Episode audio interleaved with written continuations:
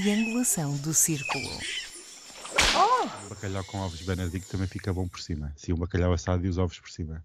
Mas é que os ovos estavam mesmo naquele, naquele no ponto. Aquele ponto, aquele ponto quase que científico, sabes? Sei. O Benedict, eu tenho Hum. que se lhe diga. Ora, bem-vindos, olá a todos. Aqui estamos nós para mais um episódio da Triangulação do Círculo. E este episódio sou o vosso moderador e é o centésimo, trigésimo segundo episódio. Nunca pensei chegar tão longe, sinto-me idosa. Eu sou Daniel e estou na Gulgã, No cavalo? na Feira do Cavalo, na capital mundial do cavalo. E qual foi o nickname que te deram na Golgan? Diz lá. Ah, Égua da Gulgã.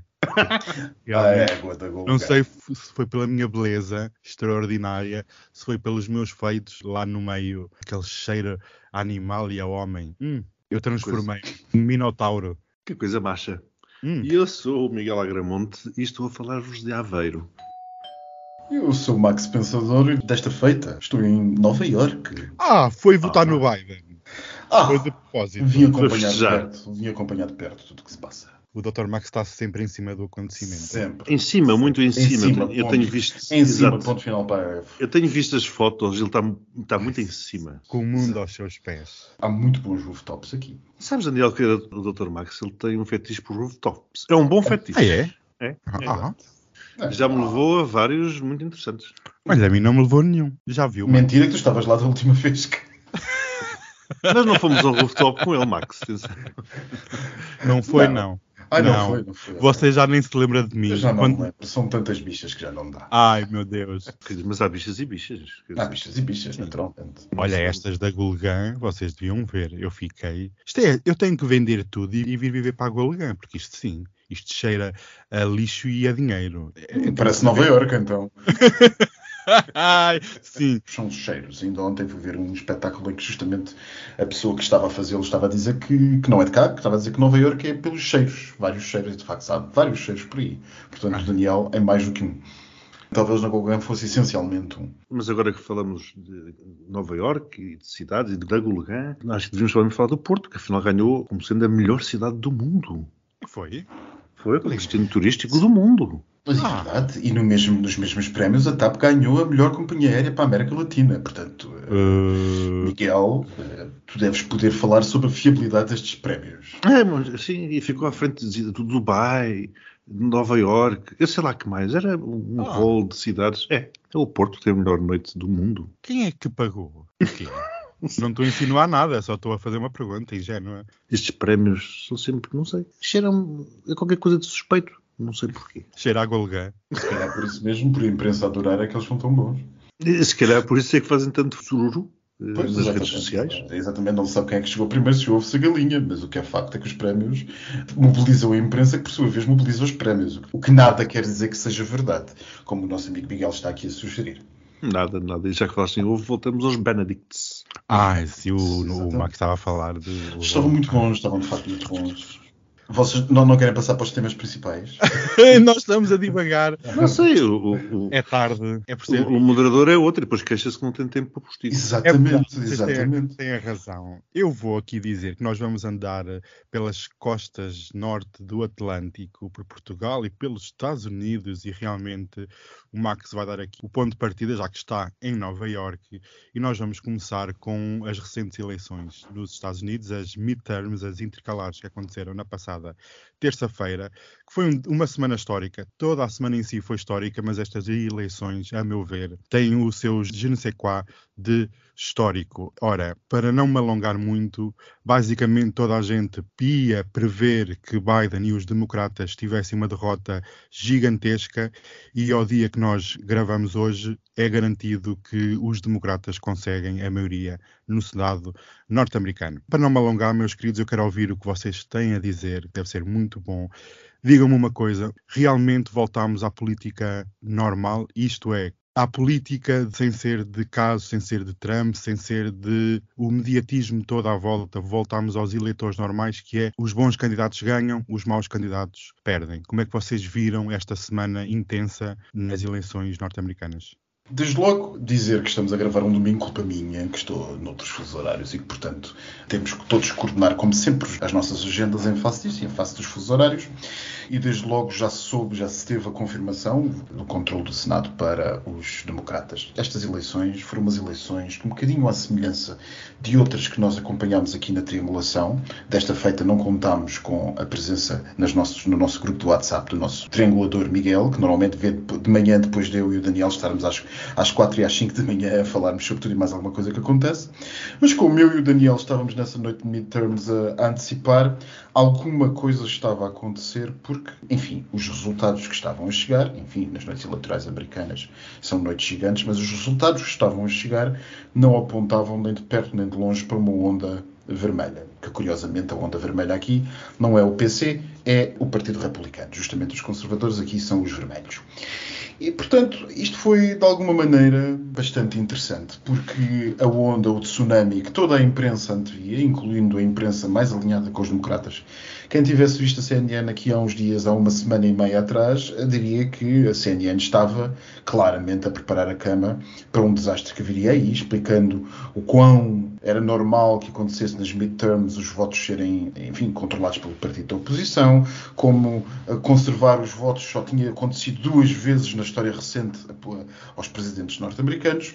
E, portanto, estávamos todos, de alguma maneira, à espera que a noite dos midterms fossem uma vitória para muita gente, desde Trump até Moscou. Mas as noites de midterms, das intercalares, vá lá, para não estarmos a usar só esta expressão em inglês, a noite das eleições intercalares não foi um tsunami, nem sequer foi uma onda, talvez tenha sido uma mera agitação num copo d'água. Pelo menos, se não foi isso, terá sido seguramente assim que Biden o viu. E porquê? Porque, desde logo, a maioria que o Partido Republicano ganhará na Câmara Baixa Parlamento norte-americano, a famosa da House, será francamente diminuta, se não vergonhosamente baixa, face a uma economia que está no estado em que está, globalmente. Enfim, ainda que os americanos tenham, estejam a ser mais resilientes, como sempre, ou nos últimos tempos, face à Europa, resilientes no que toca a esta crise, mas a inflação sente-se aqui e de que maneira? Uh, atenção, não se pense que não, que é uma coisa só europeia. Quem vem aos Estados Unidos percebe francamente a subida absolutamente incrível dos preços nas coisas, e os próprios americanos falam disso.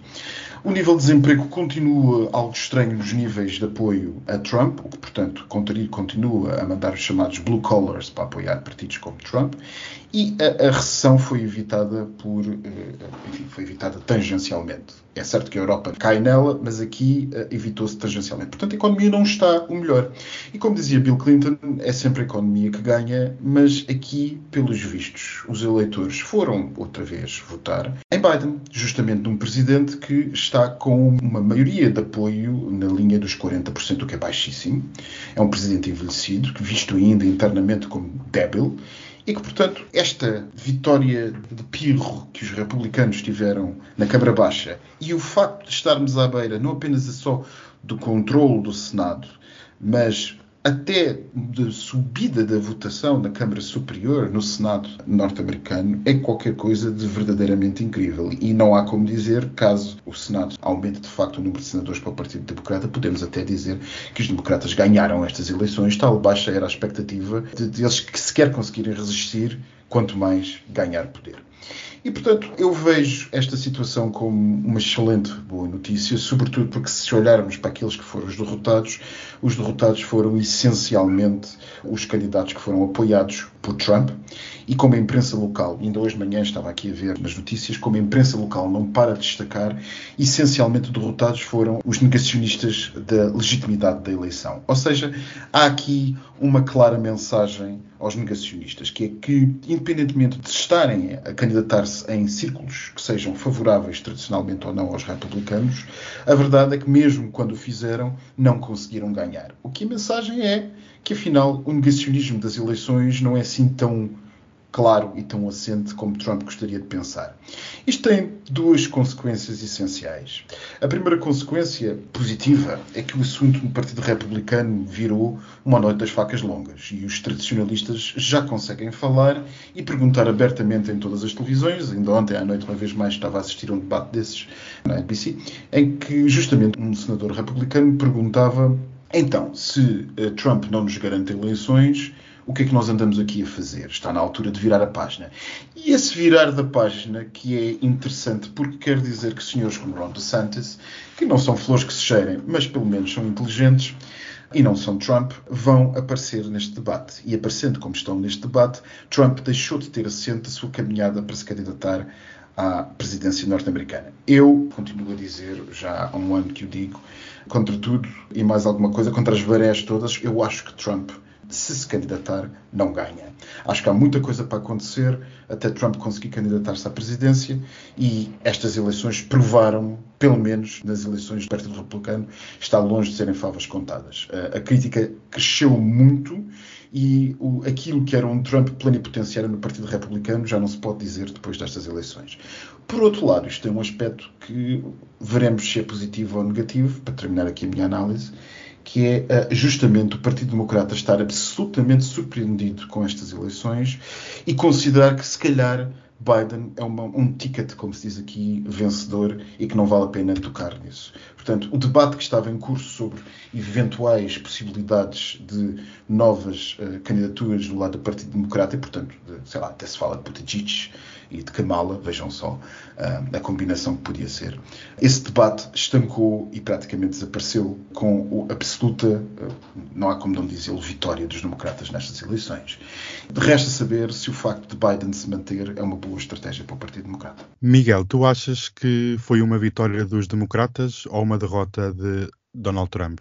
Pelo menos não foi uma vitória de Donald Trump. Agora, dizias, voltando um pouquinho atrás, eu estou totalmente de acordo com os pontos que o Max eh, foi tocando. Aliás, tinha aqui alguns apontamentos relacionados com os mesmos. Mas, Max, tu dizias que as eleições aconteceram na passada terça-feira, eh, só que ainda não terminaram.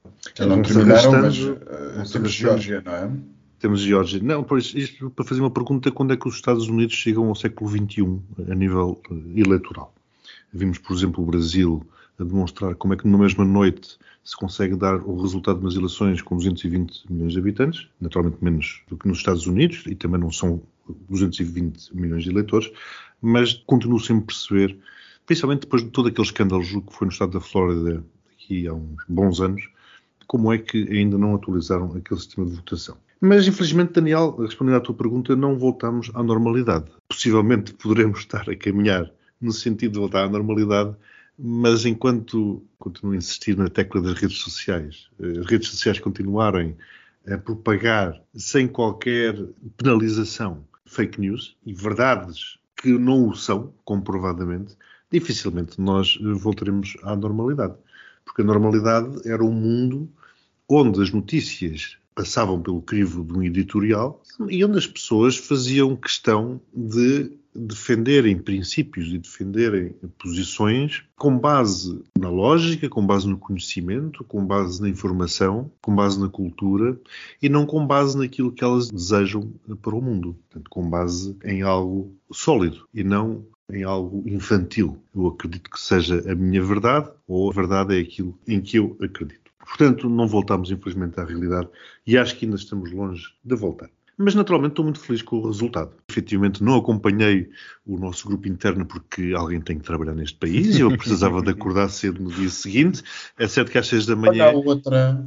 Olha a outra a dar o ar. Olha é certo que às seis da manhã estive a reler as 200 e não sei quantas mensagens por ler a última das quais às quatro e qualquer coisa da manhã, e portanto tive ali um resumo, e isso muito agradeço, do que aconteceu naquela noite. Mas fiquei muito feliz com o resultado, mas realmente hoje também vi o 50 senador eleito para os democratas, o que já por si eh, lhe dá uma maioria sem ser necessário apelar-se à vice-presidente, e vamos lá ver uma vez mais o que acontece com a Geórgia. E esta felicidade tem a ver também com a esperança de que finalmente alguém dentro do Partido Republicano, e Partido Republicano esse, insisto, que está tomado, que está possuído, como eu dizia na semana passada, por Trump, dê força a alguém para enfrentar Trump. Precisamente aquilo que o Max dizia, ou seja, eventualmente de Santis possa enfrentá-lo, possa demonstrar que Trump não é a única saída para aquele partido e com isso terminaríamos e poríamos ponto final a este pesadelo que tem sido aquela personagem na vida política norte-americana, nomeadamente enquanto presidente. É claro que Trump como vocês estão recordados, aliás, eu estou muito curioso, já anunciou, julgo que é para a próxima quinta-feira, um grande anúncio. Vamos lá ver o que é que o homem vai dizer na quinta-feira, e ao mesmo tempo também já ameaçou, julgo que o próprio DeSantis, inclusivamente fisicamente, uma coisa qualquer, que ele se iria magoar, eh, de divulgar informações secretas. Portanto, Trump já está a jogar sujo, mas também que novidade é que poderá haver nisso. Por outro lado, também não sei muito bem o que acontecerá se daqui a dois anos Biden resolva ser candidato pelo Partido Democrata. Sinceramente, não, não sei. Acho que não. O Max dizia que por agora, e concordo, por agora isto é toda na fervura em relação a uma candidatura do lado democrata, mas eu não estou a ver Biden como, como um bom candidato para os democratas. Eu espero que os democratas consigam de alguma forma potenciar esta vitória que tiveram nas intercalares, mas eh, aproveitar também para arranjarem um, candidato à altura para que de uma vez por todas consigam pôr os Estados Unidos com uma boa liderança? Eu acho que um ponto importante a, acrescentar é justamente a sociologia, a demografia do voto, que os americanos são sempre muito bons a fazer essa análise. E uma das coisas muito interessantes que está a nascer é um, ou pronto, que se está a aprofundar, eram as tendências que se observaram justamente nas eleições presidenciais. E essas tendências são o quê? A votação cada vez mais vincada das mulheres no Partido Democrata, o que as razões são óbvias, um aprofundamento do voto latino-americano nos democratas, excetuando a Flórida, interessante, uhum, muito claro. interessante. Portanto, há uma cisão que vai em mais linha territorial do que propriamente em linha ética, o que é raro numa política norte-americana para quem a siga. E, por outro lado, um progressivo lento, mas progressivo afastamento de algum voto negro daquilo que foi o auge atingido por alturas de Obama. E afinal não era o I. O I, o último ponto que eu quero destacar, é uma explosão do voto muito jovem, com essa famosa Gen Z que começou a votar em Biden, agora a vir em força para as eleições, como de alguma maneira eh, quem analisasse as eleições americanas estava à espera. Justamente porquê? Porque a geração Z tem valores progressistas mais vincados e uma defesa mais apaixonada dos mesmos e que, portanto, têm levado estas últimas situações bastante a peito. Isso levou a que, por exemplo, alguns no Partido Republicano sugeriram que a votação devia ser a partir dos 21 anos, que curioso, não é? Mas, por outro, não esquecer um pequeno pormenor que é relevante nestas eleições, sobretudo em eleições tão tangenciais, é que daqui por dois anos a votação dos mais velhos será brutalmente reduzida face ao avanço da entrada de novos eleitores da Gen Z, cujos níveis de abstenção são aparentemente muito mais baixos do que aqueles mais velhos. Portanto, eh, o Partido Democrata tem aqui algumas possibilidades. Olha, que o Partido Republicano não tivesse muitos velhotes com a Covid. Ai, meu, ai o cheio disto tudo. Mas quando o Max estava ali no I eh, e, e, falou da questão racial, dos negros, do voto dos negros, eu preparava-me para lhe perguntar, então, e a idade? E ele antecipou-se. Porquê? Porque é precisamente o PSD aqui que está a propor, na revisão constitucional, a redução da, da, da idade de eleição para os 16 anos. Você já se está a adiantar ao nosso próximo tema e nós já vamos direitinhos num avião Concorde, porque isto não há tempo para apanhar. Já não há, já não há e a pegada carbónica é brutal. Não, filha, eu arranjo para Por acaso, agora estou aqui com vista para um Concorde. Ah, vê. Olha, estou... afinal eles existem. Porque ele está aqui num dos piers de Nova Iorque no museu e eu consigo vê-lo da janela. Da, que lá sai, ai. Por isso é sai, sai. Mas esse está chumbado ao chão. Veja lá se há alguma invasão de um Concorde também. Enfim, nós vamos aterrar aqui em Lisboa, Portugal, porque eu não sabia, sinceramente, esta semana fiquei a saber que Portugal, afinal, estava a precisar de uma revisão constitucional que foi iniciada pela mão do Chega e que rapidamente PS, PSD, Iniciativa Liberal e Bloco de Esquerda querem todos pôr o dedo e alterar a nossa queridíssima Constituição, que não é cumprida. Digo já a dizer que muitas das vezes serve como lenha para fazer a fogueira. Mas esta semana foi extremamente importante em termos de assuntos jurídicos porque também ficámos a saber, além da revisão constitucional, que o Tribunal Constitucional Português chumbou os estatutos do partido Chega. E ficámos a saber também que chumbou novamente o abuso de direitos e liberdades e garantias que foram confiscados durante a pandemia, durante os confinamentos. Por incrível que pareça, aqui um ponto, esta revisão está a ter um sentido muito mais importante, porque o Partido Socialista pretende inscrever no nosso documento os confinamentos de saúde pública e outras questões que muitos estão a considerar, como, por exemplo, o bastonário da Ordem dos Advogados, que o Max deve conhecer, que já disse que era uma usurpação de direitos e garantias. Meus amigos, também. Mas isto vai dar pano para muitas mangas. E uma das coisas, por acaso, que o Miguel estava aqui a dizer, uma das revisões que o Partido Social Democrata pretende é o voto a partir dos 16 anos, o mandato do Presidente da República de 5, podendo ser recandidato para um único mandato de 7, diminuição de deputados e um sem número de coisas. Meus amigos, nesta piscina de revisões constitucional e de gostos pessoais, como é que vocês viram esta semana jurídica em Portugal, desde os estatutos do Chega até esta revisão? Bem, esta, estou contigo, Daniel. Eu também fui apanhado de surpresa. De repente aparece uma revisão constitucional, ou a possibilidade de se fazer uma revisão constitucional. Dizes que foi começada pelo Chega? Não. A, a vontade do Chega de rever a Constituição já, já é de sempre, diria eu até porque eles querem rever a Constituição de forma a transformar esta República numa quarta República que não tem nada a ver com a Constituição que temos presente. Portanto, eh, também é bom termos isso sempre no nosso radar.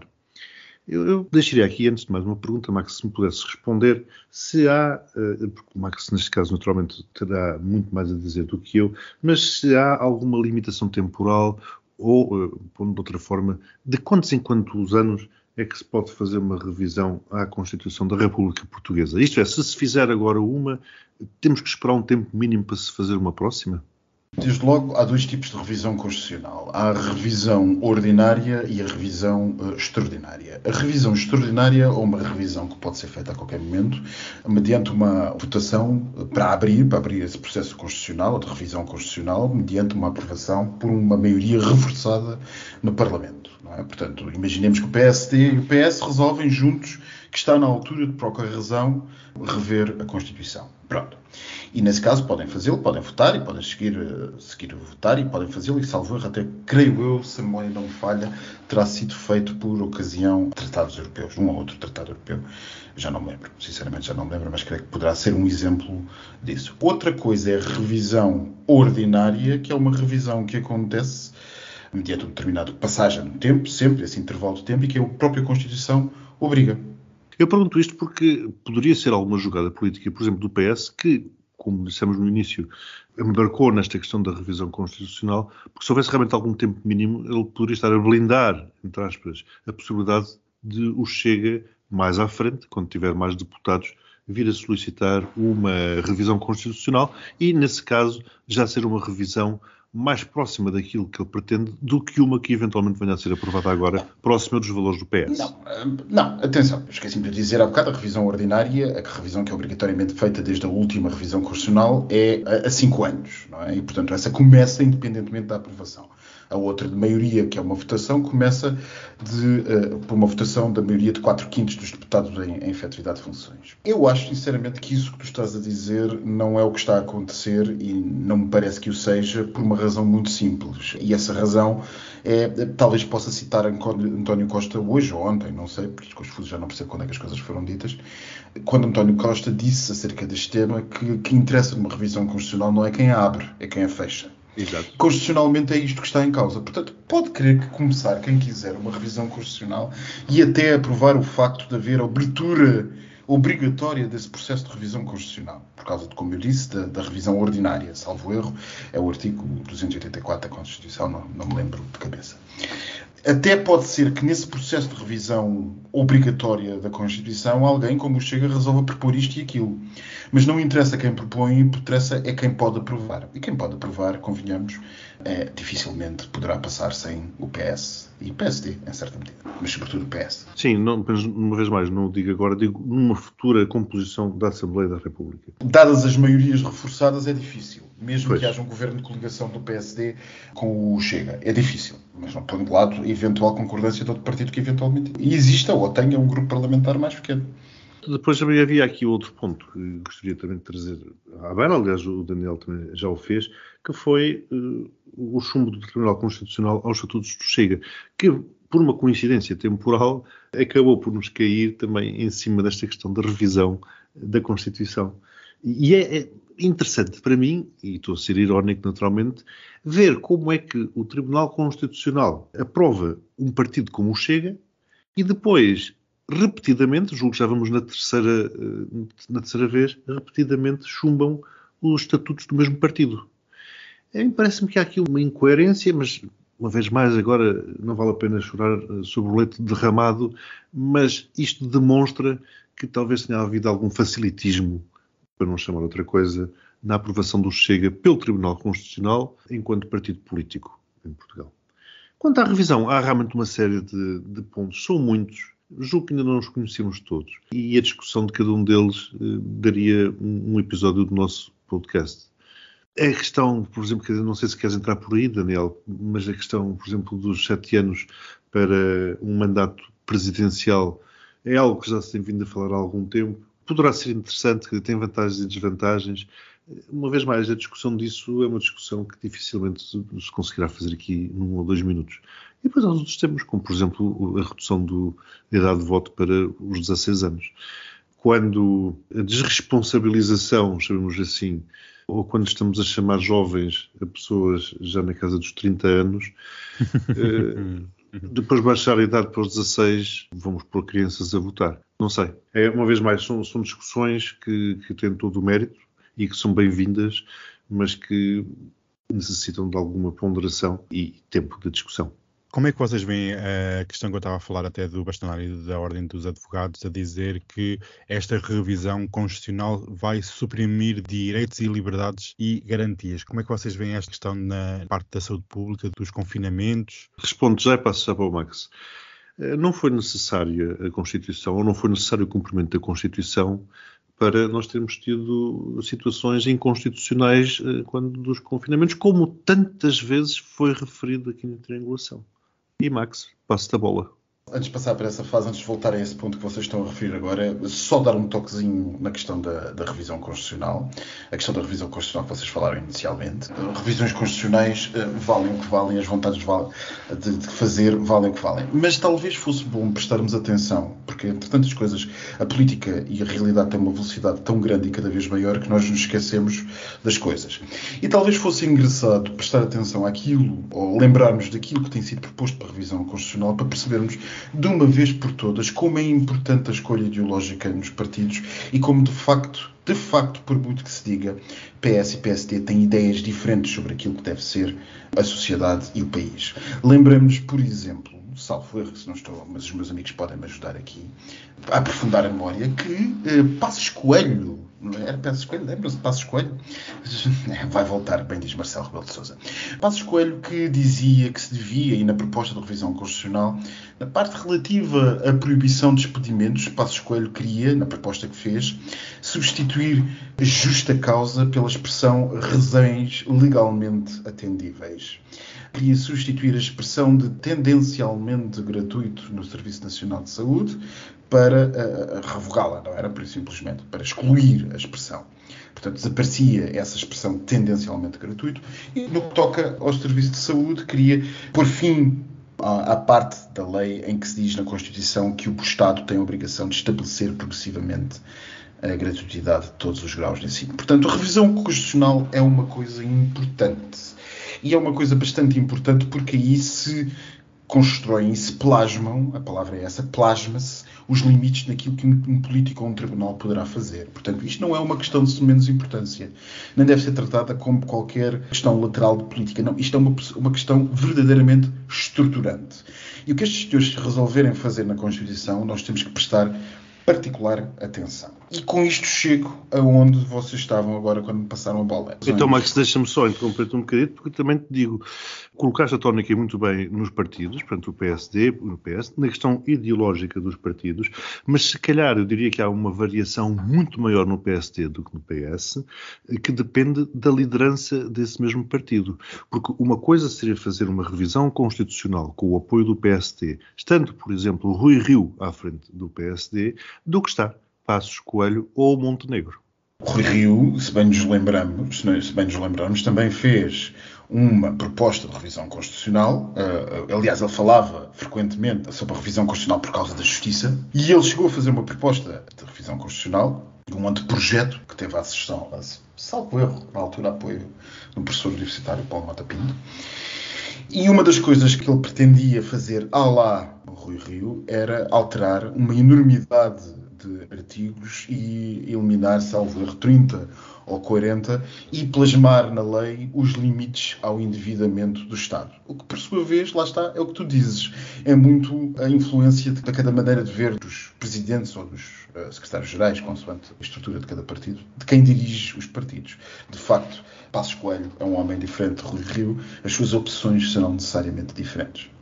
E relativamente àquilo que vocês estavam a dizer, da parte da lei, da revisão constitucional no que toca às, às questões de saúde, os comentários do Sr. Bastonário da Ordem dos Advogados, eu, por razões jurídicas, eu raramente presto atenção a razões jurídicas, mas por razões jurídicas eu não os vou comentar. Porque vê lá, isto é um sistema tão transparente neste país que de facto eu posso ser sujeito a questões uh, disciplinares por discordar do meu bastonário ou criticar de forma demasiado feroz.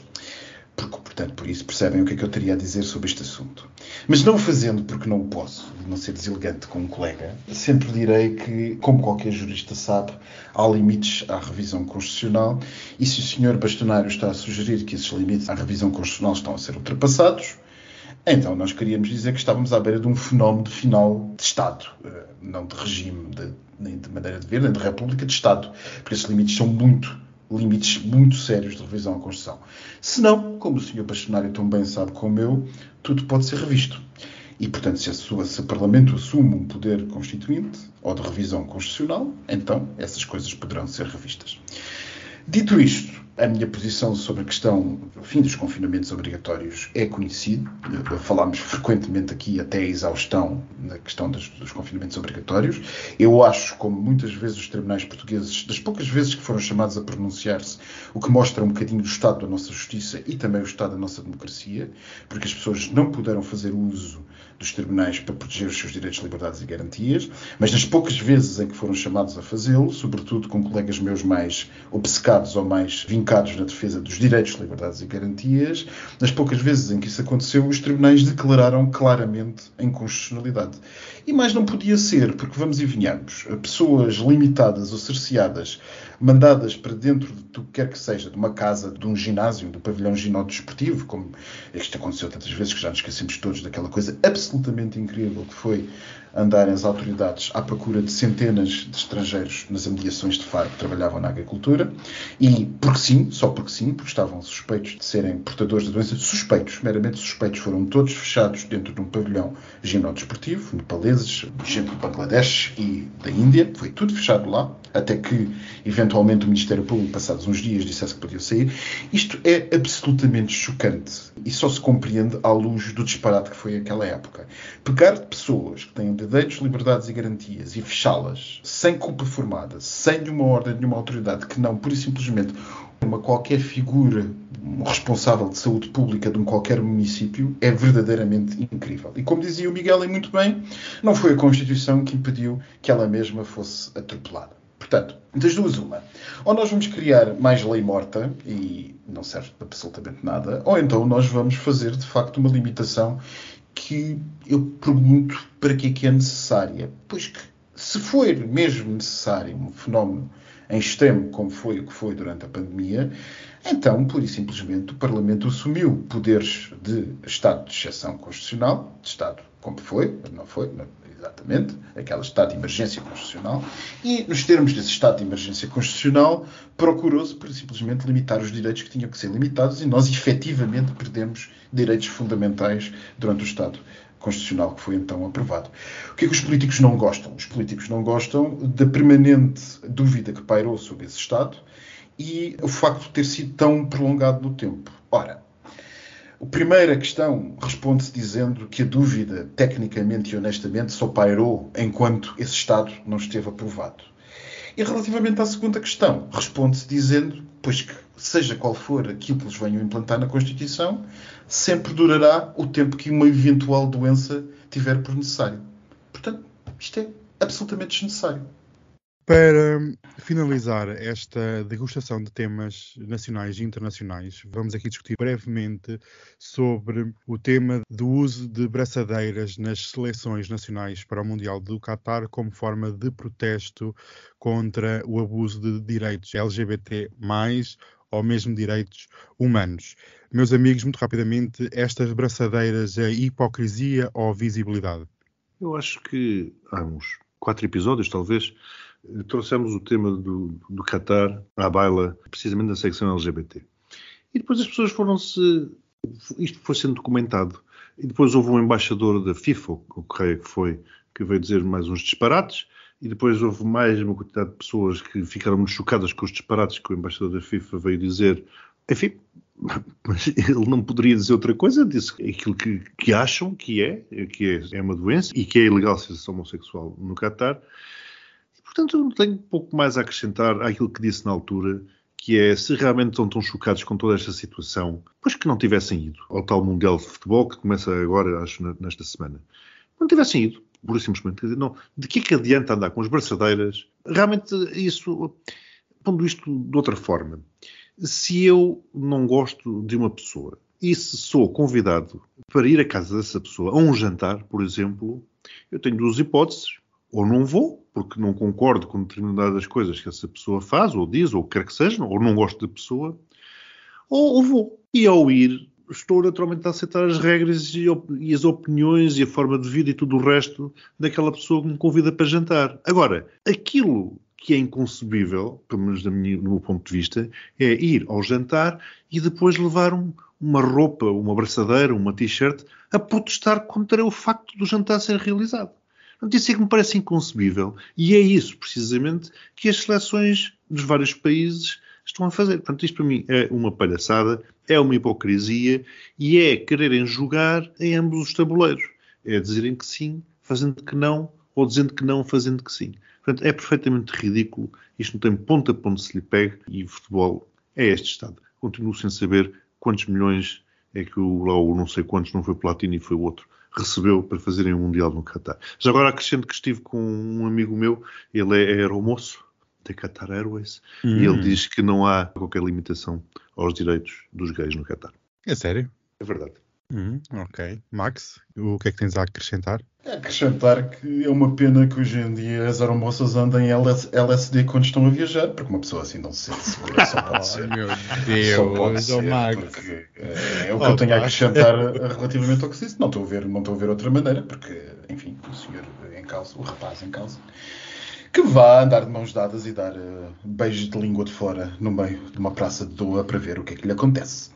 Bem, eu, relativamente ao que vocês disseram, não tenho nada a acrescentar, uh, absolutamente nada, concordo por inteiro com o que o Miguel disse. Só devo dizer uma coisa: há um quê de visibilidade no meio de tanta hipocrisia, porque ainda esta semana uma dessas héteras que não sabe nada desta vida uh, eh, LGBT, nem nunca fala sobre o assunto, veio falar comigo para saber mais informações e tentar perceber uhum. exatamente como é que isto era.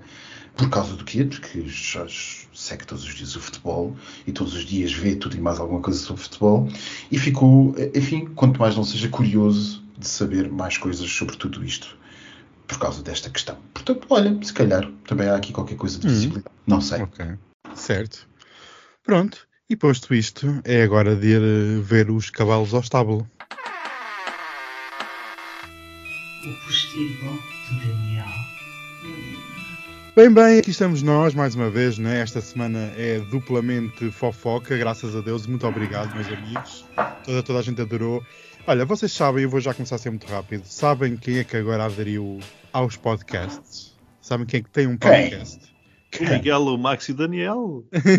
não, a antiga amante do João Carlos, o rei emérito de Espanha. Ai que máximo, ai que máximo. Um podcast com oito episódios, onde vai expor tudo o que sabe sobre o senhor rei que ainda está a viver no Médio Oriente. Este podcast, o primeiro episódio, ficou disponível 7 de novembro e a amante do rei uh, afirma que nesse episódio que foi coagida a devolver 65 milhões de euros oferecidos pelo antigo monarca e faz revelações bombásticas. Uma delas nós já sabíamos, que o casamento do João Carlos com a Rainha Sofia é de fachada, mas isso acho que toda a gente já sabia. Nada de novo. Nada de novo. O que ela também diz que está a ser seguida e esteve a ser seguida e vigiada pelos serviços secretos espanhóis que ligavam a ameaçar dizendo que ela ia acabar num túnel como a princesa Diana. Eu fiquei a audácia desta gente de usar o nome da princesa Diana, a minha queridíssima, que eu adoro a vê-la no The Crown, ela voltou. Bem, as más línguas podem dizer que a Corina, a princesa alemã, recebeu dinheiro para participar neste podcast, mas toda a gente afirma que não. Ela só quer repor a verdade. Hum? Por isso, sabem como é que se chama o podcast? Como? Eu e o Rei. Acho que há assim um filme, mas pronto. Para quem quiser ouvir o podcast, pode ir ver, deve estar em todas as plataformas, mas primeiro ouçam o nosso. E outra coisa que também que eu achei um máximo vindo de Espanha, há uma polémica enorme, que é a filha do rei Filipe VI de Espanha, ah, não é filha, ela não tem filho, desculpa. Eu estou todo trocado. Isto é o dos cavalos. Eu levei. Ai, foi tanto cavalo, tanto cavaleiro. Ai, fiquei louca. Ai, eu estou. Olha, filha, já nem sei o que é que, estou- o que eu estou a dizer. Eu vou desmaiar só a pensar naqueles cavalinhos todos em cima de mim. Para quem quiser ir para o ano à Gulgã, eu faço excursões agora. Há duas excursões, por isso, quem quiser, é uma temática LGBT na Gulgã. Ai meu Deus, É. imagino. É um máximo, venham, porque já estão bilhetes à venda. Meu Deus, a outra agora é dada à bestialidade. Grupal, ainda por cima. Não, olha, os cavalos são majésticos, têm ali uma coisa de aquela postura, as pessoas a cavalgar, laca, laca, laca, laca, laca, laca. Opa, isto, isto é ouvido por crianças, tu toma cuidado. Olha, eu gostava de saber, eu por acaso andei lá à procura a ver se algum restaurante servia carne de cavalo. Eu até perguntei, tem carne de cavalo? Ah, não, senhor, não, não temos. Contentei-me com uma vaca, mas pronto, não é a mesma coisa. Olha, parece um amigo meu que lá em cima, em Vidago, foi pedir uma água castelo. Mas pronto, Ai, esse, Fulminado. Esse amigo fugiu para Nova Iorque. Beijinhos, beijinhos. Beijinhos. Beijinhos. Odeio toda a gente, incluindo as pessoas que, que mostram coisas dos outros assim. que bebe água castelo. Exato. Amigas, a dizer assim, amigas. Não havia necessidade. Nunca.